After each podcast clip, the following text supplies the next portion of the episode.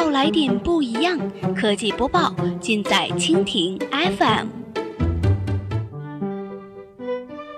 欢迎收听苹果播报，本节目由蜻蜓 FM 独家制作播出。收听更多内容，敬请收藏订阅本节目，或持续关注蜻蜓 FM 科技频道。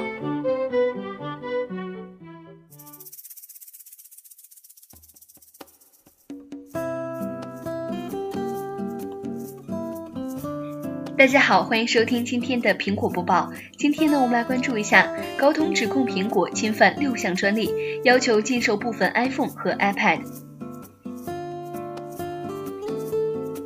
北京时间七月七号的早间消息，高通要求美国国际贸易委员会。在美国禁售部分由英特尔供应芯片的 iPhone 和 iPad，原因是这些产品侵犯了该公司的六项专利。此举将进一步扩大苹果和高通之间的法律纠纷。高通周四还在加州联邦法院提起了一起与之有关的诉讼，索要现金赔偿。高通也向苹果供应芯片。该公司表示，他们的六项专利可以帮助设备在不增加电量消耗的情况下实现不俗性能。苹果回应此事前出示了早先针对与高通纠纷发表的声明。该公司当时指控高通针对使用其芯片的设备征收不公平的税。高通在提交给 ITC 的投诉当中，要求其禁售使用非高通附属企业供应的蜂窝基带处理器的 iPhone。高通并未明确提到英特尔，但英特尔从 iPhone 七开始为部分的 iPhone 提供芯片。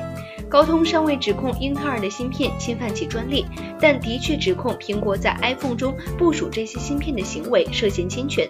英特尔拒绝对此置评。美国投资银行分析师斯塔西拉斯港表示，ITC 的官司通常需要十六个月才能给出结论，所以这一案件不太可能会影响有望于今年秋天发布的苹果十周年纪念版 iPhone。我认为此举不会给苹果带来太大的短期压力，拉斯港说。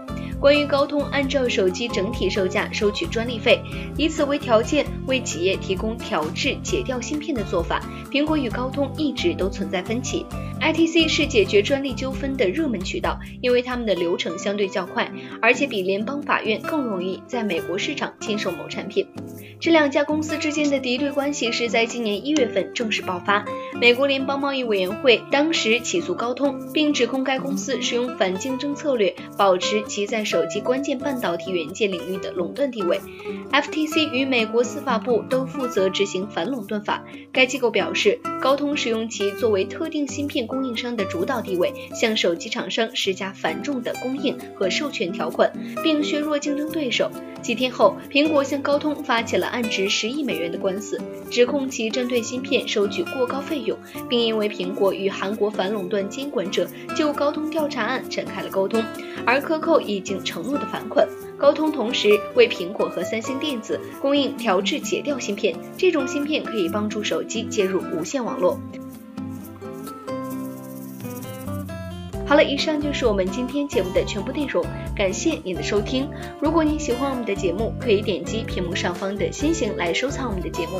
明天同一时间，我们不见不散。